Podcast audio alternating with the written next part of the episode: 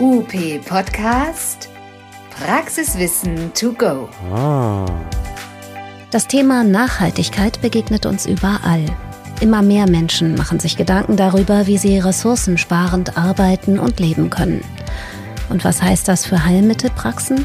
Abgesehen vom klassischen Papiersparen, kann man Heizkosten reduzieren, wenn man in einer Physiopraxis mit leicht bekleideten Menschen arbeitet? Wie funktioniert richtiges Lüften, vor allem in Logopädiepraxen, wo das Raumklima wichtig ist? Und was kann man beim Umzug in neue Praxisräume oder bei der Praxissanierung von Anfang an beachten? Darüber sprechen wir heute. Prima, dass du dabei bist. Hallo, ich bin Carola Weyers und ich bin als Redakteurin zuständig für unsere Podcasts. Und heute geht es hier um das Thema nachhaltige Praxis und zwar bezogen auf den Alltag von Heilmittelpraxen. Und ich freue mich total, dass ich zwei bezaubernde Damen als äh, Gäste mit dabei habe und zwar einmal Laura Barilla. Magst du dich einmal selber vorstellen? Ja, also ich habe meine eigene logopädische Praxis in Gernsheim, das ist zwischen Frankfurt und Mannheim und bin jetzt ganz frisch umgezogen in meine neuen Praxisräume. Genau, du bist frisch umgezogen und hast mir erzählt, du hast auch dabei ausgebaut. Ähm, du bist auch schon eine Bekannte hier bei uns beim Podcast, denn du hast äh, schon mal als Expertin dich geäußert. Da ging es um das Thema zu kurzes Zungenband. Genau. Und heute bist du sozusagen nicht die Expertin, sondern diejenige, die sich auch Rat holen darf, nämlich bei unserer heutigen Expertin, das ist Brigitte. Brigitte Haaste, hallo, magst du dich auch kurz vorstellen? Hallo, ja. Ich bin Brigitte. Von Haus aus bin ich Ingenieur für Umwelttechnik. Ich habe dann äh, weiter studiert, Umweltmanagement, Umweltökonomie. Ich äh, bin als Sachverständige sehr lange tätig gewesen. Ich bin auch Kommunikationstrainerin, arbeite auch für Buchner. Dieses Hobby Umwelt hat mich aber nie, nie losgelassen. Ja, und das ist ja wirklich etwas, was auch sehr gut zusammenpasst. Ich weiß, man spricht von drei Säulen der Nachhaltigkeit. Vielleicht kannst du das einmal ausfüllen ohne zu weit in die Theorie reinzugehen, diese Idee von Nachhaltigkeit ist relativ alt. Der Ursprung ist Tatsache aus dem Bereich, wo man in der Forst festgestellt hat, äh, dass wenn man zu viele Bäume rausnimmt aus dem Wald, dass man seine eigene Existenz gefährdet. Und ich finde, das ist ein ganz gutes Beispiel dafür, für die drei Säulen, von denen du sprichst, also Ökonomie, Ökologie und Soziales. Ähm, das ist dann viel, viel später entworfen worden, ist nur die Grundlage für alles, was wir als Nachhaltigkeit verstehen. Dieses Drei-Säulen-Modell ist auch schon ein paar Tage älter und auch nicht ganz unumstritten, denn es fehlt, ich finde, eine ganz wichtige Säule oder ist da irgendwo immer ein bisschen mit drin, nämlich Gesundheit. Und das trifft ja jetzt gerade hierzu, weil das alles miteinander verwoben ist. Und dieses kommt, also das ist ja ein weltweites Thema und kann runtergebrochen werden auf jeden Einzelnen. Dann versuchen wir das doch mal hier runterzubrechen auf das Einzelne und Konkrete, nämlich anhand von, von Lauras Beispiel, eben gerade äh, umgezogen zu sein und ausgebaut zu haben. War das für dich ein Thema, Laura? Es war sicherlich nicht das allererste, was, was das riesengroße Thema dann war, aber ähm, je länger man dann so drin war, wir haben jetzt tatsächlich eine Baustelle über zweieinhalb Jahre gehabt, die eigentlich anderthalb Jahre früher fertig sein sollte.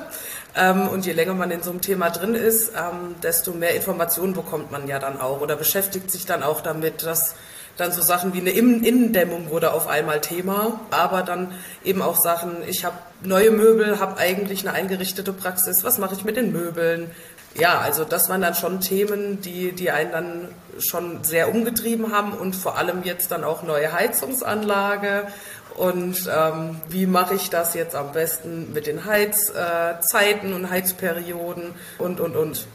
Also was für eine Dämmung ist gut oder ist das auch immer je nach Gebäude komplett unterschiedlich? Das kann sehr unterschiedlich sein. Je älter die Gebäude sind, umso mehr würde ich gucken, dass ich wirklich mit natürlichen Baustoffen arbeite.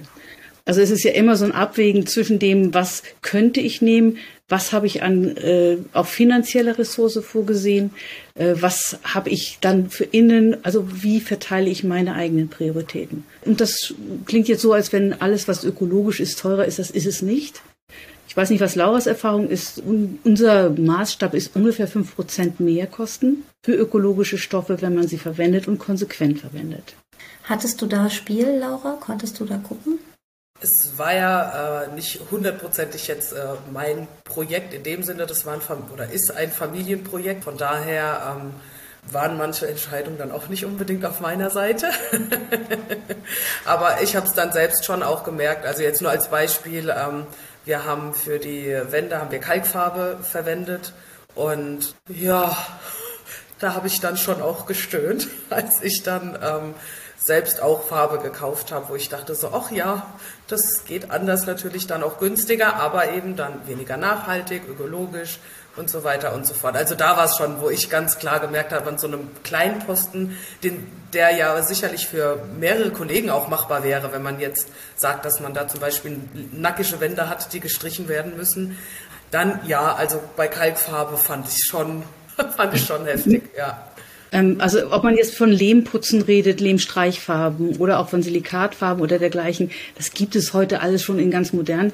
Nur was Laura gemacht hat, ist natürlich mit einer entsprechenden Kalkfarbe. Sie hat ein unglaublich gutes Innenraumklima geschaffen und sehr viel Puffer für Feuchtigkeit. Das heißt, in ihren Räumen wird das Klima sehr, sehr gut sein und auch dieses, äh, wie viel Feuchtigkeit ist drin, wie wirkt das und so weiter, wird einfach viel besser sein. Das ist auch etwas, was ich glaube, was man gar nicht in Geld bezeichnen kann, sondern in einem Wohlfühlfaktor, der fast unbezahlbar ist. Und der sich wieder auf die Gesundheit auswirkt.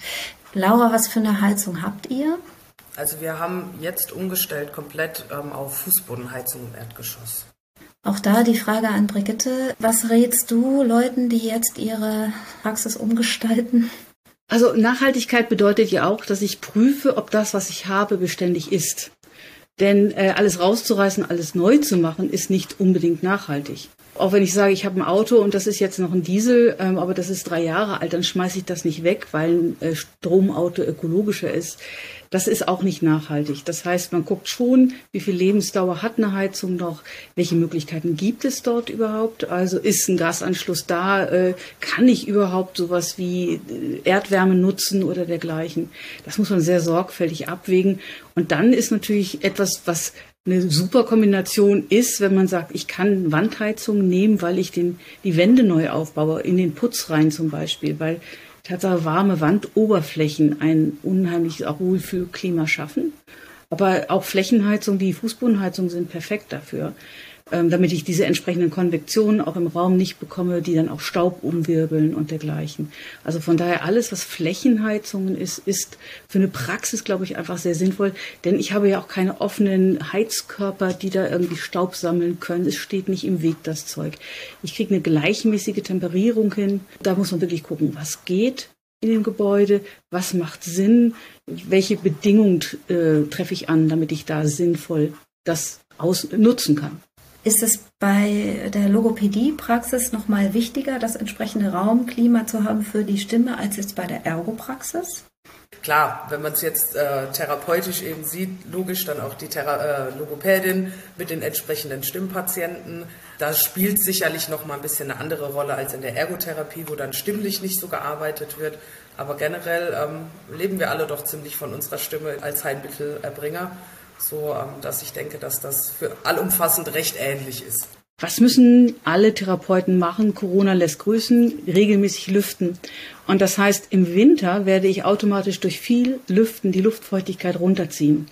Und diese Luftfeuchtigkeit, die dann runtergeht auf 30, 35 Prozent, das ist wiederum echter Stress für die Stimme, für die Stimmbänder, für die ganzen Schleimhäute, die dann tierisch nachfeuchten müssen. Also dann so juckende, trockene Augen oder dergleichen. Und mit den Lüftungsfrequenzen, die zum Beispiel jetzt in der Physiopraxis sind, da muss ich einfach nach jedem Patienten nach 20 Minuten Fenster auf, durchlüften, wieder, da ziehe ich jedes Mal die Luftfeuchtigkeit im Winter tierisch runter.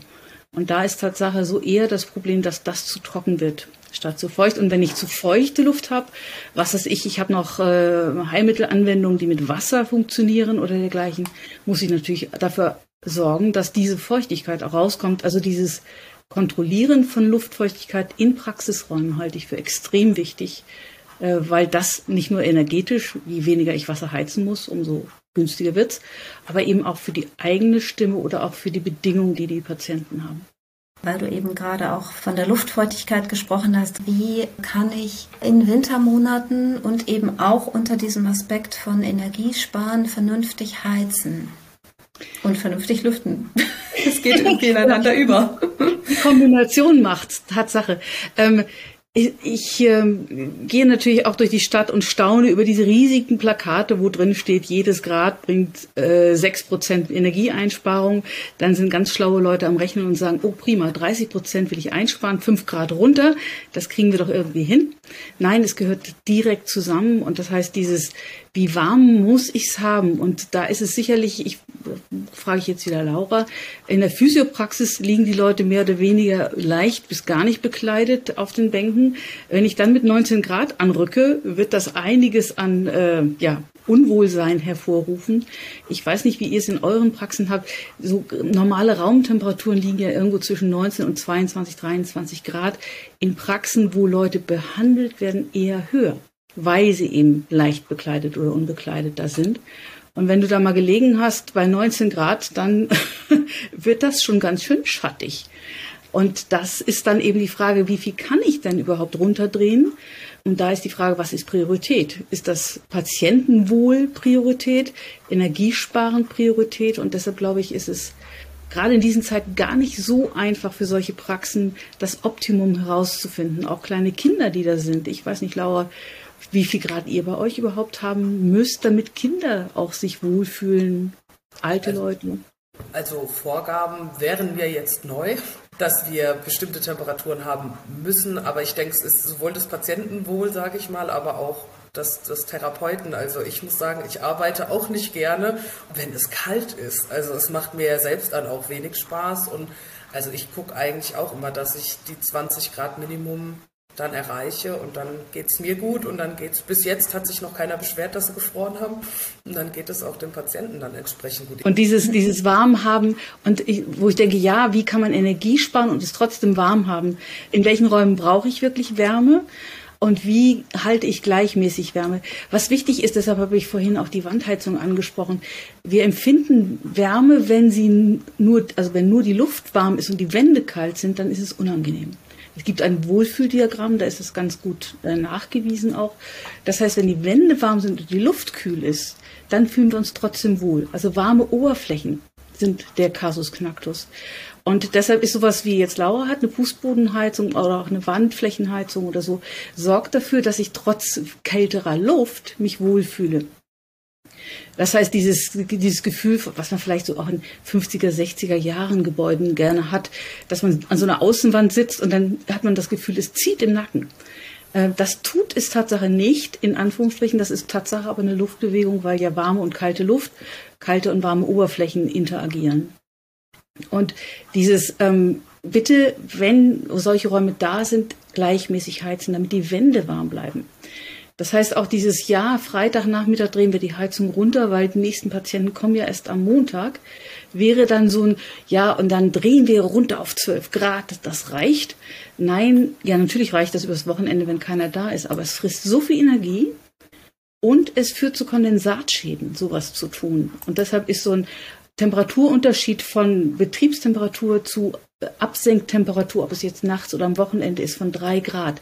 Ich würde nicht auf mehr gehen, weil je nach Gebäudeausstattung und nach Baujahr, ich meine jetzt Laura hat ein tolles neues Gebäude, da ist das sicherlich berücksichtigt, aber es gibt in einigen Gebäuden so kalte Ecken, wenn man das so drei, vier Wochen getrieben hat, dann wachsen die ersten kleinen Schimmeltierchen und die will keiner von uns in der Praxis haben. Nee, das stimmt. Das heißt, wenn ich das jetzt richtig rausgehört habe, dann ist das eine, dass, dass du sagst, es ist an sich besser, weniger Temperaturschwankungen zu haben Dementsprechend beim Lüften, wenn ich jetzt äh, vernünftig lüften möchte, reiße ich gleichzeitig in allen Räumen eine Zeit lang auf und mache dann wieder zu? Oder wie mache ich das dann? Wie macht ihr das, Laura? Das Wartezimmer ist bei mir ähm, quasi der Flureingangsbereich, also quasi direkt hinter der Haustür, jetzt habe ich Und dann grenzt da zum Beispiel mein Therapieraum an und mein Therapieraum hat ähm, vier, vier von diesen großen Fenstern ähm, da entscheide ich tatsächlich immer so ein bisschen. Also zwei sind immer auf, ähm, ansonsten dann auch eben mal alle vier. Und im Wartezimmer, ähm, da mache ich dann quasi die Tür, Tür zum Behandlungsraum noch, noch auf, dass da dann eben auch der Durchzug kommt. Da ist jetzt nur die Tür drin und kein, kein extra Fenster nochmal, weil wir da mit Oberlicht gearbeitet haben. Und das, das Stichwort, was Laura jetzt sagt, glaube ich, ist ganz wichtig, dieses äh, Stoßlüften. Also wirklich so weit, und das können, kann man nicht in allen Praxen. Es gibt Praxen, die haben einfach nur auf einer Seite Fenster. Mhm. Dann ist das so. Da kann ich aber nicht irgendwo noch vielleicht eine Haustür aufmachen, damit der Pizzamann dann auch noch seine Düfte mit reinbringt, sondern da habe ich einfach nur die Möglichkeit, alle Fenster so weit wie möglich aufzumachen. Und dann ist es Tatsache so kurz wie möglich. Denn ich, was will ich? Ich will nur die warme Luft austauschen. Ich will die Luft, die Feuchtigkeit enthält, die Gerüche enthält, die auch Emissionen aus Reinigungsmitteln, aus Schäumen, aus Farben, aus sonst wie was enthält. Die will ich austauschen. Und ich will die Oberflächen warm lassen. Und deshalb dieses ganz, ganz schnell Lüften. Und das kann zwischen ein und drei Minuten sein. Was gerne passiert, und die arme Praxis meines Mannes muss immer herhalten für solche Versuche, Physiotherapie, ähm, ja, die können lüften, aber die vergessen dann die Fenster wieder zuzumachen. Und das machen sie nicht, weil sie böse sind, sondern weil der nächste Patient da schon ist und in den nächsten Raum reinmarschieren. Und dann bleiben diese Fenster lange auf und das ist natürlich energetischer Wahnsinn. Da auch Sensibilität zu schaffen, ganz kurz zu lüften, wirklich so gut wie geht auf Durchzug, wenn es nicht geht, na dann eben bis man das Gefühl hat, das haut einigermaßen hin. Das lässt sich aber Tatsache super durch ein Thermohygrometer kontrollieren und dann auch lernen. Ich habe das Gefühl, wir lernen durch diese Thermohygrometer ganz doll. Mhm. Also Thermohygrometer ist das nächste Stichwort. Und was Laura jetzt gerade gesagt hatte, war Beleuchtung. Wie ähm, wie ist es, Brigitte? Was rätst du denn, wenn du irgendwo reinkommst und die sagen, was können wir machen? Ein paar Sachen haben wir schon gerade angesprochen gehabt. Wie ist es mit der ähm, Beleuchtung? Ich glaube, dass jeder Raum, jedes Gebäude so sein Ding braucht. Und ähm, also man macht ja durch Licht wahnsinnig viel Stimmung. Und natürlich kann man äh, wunderbare LEDs überall ranknallen und dann sieht das aus wie eine Bahnhofshalle. Das ist ja auch nicht das, was man möchte. Und von daher ist die Frage, wie ist Laura vorgegangen? In Ihrem alten Gebäude? Ähm, also ich hatte vorher quasi eine Übergangspraxis, die war in einem ähnlich alten, komplett denkmalgeschützten Gebäude. Und da hatte ich dann die ein oder andere Lampe auch da schon passend gekauft. Und von der konnte und wollte ich mich dann schlichtweg nicht trennen, habe aber schon geguckt, dass da überall ähm, entweder LEDs eben reingehen oder eben Energiesparlampen, dass es dann auch ähm, vom Licht her eher dieses warmweiße Licht hat und nicht so dieses ganz grellweiße, was ich jetzt hier bei mir in der neuen Praxis habe, aus sowohl ja, Beleuchtungsgründen, aber auch dekorativen Gründen ist, ich habe an einer Wand ähm, da ähm, musste ich meinem Mädchentraum nachgehen und ganz viel Glitzer in die Farbe tun. Und da glitzert die Wand jetzt schön. Und quasi um den Teil dieser Wand habe ich, weil mir da auch noch Beleuchtung tatsächlich gefehlt hat, so einen LED-Klebestreifen, ähm, quasi Lichterleiste drumherum geklebt, ähm, wo ich dann über eine App sowohl ähm, die Helligkeit, also Wärme und Kälte einstellen kann, die ähm, Helligkeit einstellen kann. Ähm, ja, genau. Und das war eigentlich das, dieser LED-Streifen, der dann tatsächlich so eine Neuerung war. Also ich denke, mit den LEDs ist heute so viel machbar, das ist unglaublich. Die sind natürlich auch äh, insofern verlockend, als dass sie wirklich kaum noch Strom benötigen. Das heißt, wo denkt man darüber nach, sowas wie Zeitschaltuhren einzusetzen? Das sind nicht die LEDs, sondern das ist eher ein Fangoofen, das sind andere Geräte, die tierisch Energie ziehen. Und auch diese Standby-Geschichten, also von Musikanlagen, von Kaffeemaschinen und, und, und. Das ist schon spannend, wenn man mal auf die Suche geht. Wo sind denn eigentlich meine Stromfresser? Und die sitzen ganz still in der Ecke und hoffen, dass sie nicht entdeckt werden teilweise. Und das ist kaum das Licht. Ich kann in einem gut beleuchteten Raum Temperaturen ein bis zwei Grad niedriger halten. Und trotzdem, wenn ich Oberflächen habe, wie zum Beispiel Kalkfarbe, dann wirkt der Raum wärmer, obwohl er die Temperatur nicht hat. Bitte, man wird dadurch jetzt nicht irgendwie Millionen sparen. Nur da, wenn man wirklich die Chance hat, ganz, ganz neu zu machen, da kann ganz viel ineinander greifen, wie eben auch Nachhaltigkeit ineinander greift. Ökonomie, Soziales, alles gehört irgendwie zusammen und da kann man viel machen, wenn man sich darüber Gedanken macht. Mhm. Äh, Zeitschaltuhren. Machen Zeitschaltuhren Sinn? Also ich behaupte ja, es sei denn, man hat ein sehr diszipliniertes Team, was dann wirklich morgens, also zum Beispiel Fangeofen einschaltet, wieder ausschaltet und dergleichen. Ähm, ich glaube, das macht Sinn. Ich glaube auch, dass Bewegungsmelder Sinn machen in Bereichen, die man nur mal benutzt. Alles jetzt nachzurüsten, da muss man überlegen, wie viel kostet das? Was bedeutet das an Ressourcen? Ich schmeiße was Existierendes raus, was noch gut funktioniert und nehme was Neues rein. Wenn man was austauscht oder repariert, sich dann Gedanken zu machen, was macht Sinn für die Zukunft. Das ist dann der, für mich der richtige Weg. Wie ist das mit so Alltagsgeschichten? Ja. Mein beliebtes Beispiel ist ja äh, der Wassersprudler anstelle des Getränkeautomates. Benutzt du Gläser, Glasflaschen, irgendwie sowas? Bei mir gibt es stilles Wasser aus Glasflaschen. Das war's. Brigitte, gibt es da noch Tricks, die du weitergeben magst? Es gibt Tatsache, ähm, mhm. Health for Future heißt es. Und das ist eine Vereinigung, die aber hauptsächlich auf Arztpraxen guckt. Die haben zum Beispiel diese Bezüge für die Banken. Äh, sind die waschbar? Ja, nein. Äh, was ist mit den Handtüchern? Und ich glaube, da hat sich auch ganz viel geändert, auch dieses Bewusstsein, dass diese Einmalhandtücher eher verschwunden sind. Und dann heißt es ja auch gerne so, oh, Hygiene, Hygiene und das können wir nicht machen. Da geht ganz viel wenn man sich ein bisschen Gedanken macht. Also auch dieses, wie vermeide ich wirklich Wegwerfartikel, wo sie nicht wirklich aus hygienischen Gründen notwendig sind. Ähm, was mache ich eben mit ähm, Nasenschlitztüchern? Was mache ich mit Handtüchern und, und, und. Und da gibt's ja ganz viel inzwischen. Und ich denke, auch sowas wie Nachhaltigkeit betrifft zum Beispiel auch Chemikalien. Und wir haben alle, wieder Corona sei Dank, mhm. ähm, Desinfektionsmittel. Und auch da greift für mich Nachhaltigkeit, dass ich sage, ich benutze keine Desinfektionsmittel, die quaternäre Ammoniumverbindungen enthalten. Also, denn ich kann mit Alkohol super gut desinfizieren, ist auch zugelassen, auch ähm, medizinisch, also hygienisch. Äh, nur, das ist natürlich teilweise billiger, äh, diese quaternären Ammoniumverbindungen zu nehmen, aber die sind umweltschädlich. Und da guckt, glaube ich, da gucken nur wenige drauf. Nur da kann man auch eine ganze Menge machen. Ich kann an. Reinigungsmitteln, wo benutze ich was, äh, benutze ich chlorhaltige Mittel und dergleichen. Also etwas zählt für mich in diesen Alltag mit rein. Zu sagen, okay, wie reinige ich, äh, was verwende ich, wo, wie, weil ich wirklich überzeugt bin davon, dass jede Kleinigkeit helfen kann. Und man muss nicht immer das komplette Programm an Nachhaltigkeit fahren. Also äh, die Zahnbürste aus nachwachsendem Stroh oder sowas. Das ist okay, das kann man machen. Finde ich auch völlig faszinierend. Nur das darf jeder für sich entscheiden und auch gucken, wo macht es mir auch Spaß, wo gibt es gute Alternativen und wo ist vielleicht auch das, ein Bewusstsein, was ich auch gerne weitergeben möchte, denn ich glaube, dass auch Patienten das zu würdigen wissen, dass man sich Gedanken macht über so etwas. Man kann ja auch den äh, PatientInnen entsprechend da einen Infozettel daneben stellen oder es eben wie in Lauras Fall auch kommunizieren und sagen, bei mir gibt's Wasser.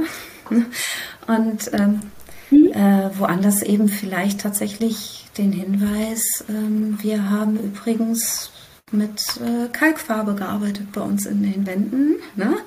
Ähm, und mhm. das bedeutet für euch das und das. Also auch da ein, ein Bewusstsein weitergeben kann man prima. Ähm, vielen lieben Dank, ihr zwei. Das waren eine Sehr ganze gerne. Menge Impulse. Vielen Dank an dich. Ja. Ich freue mich auf ein nächstes Mal. Tschüss.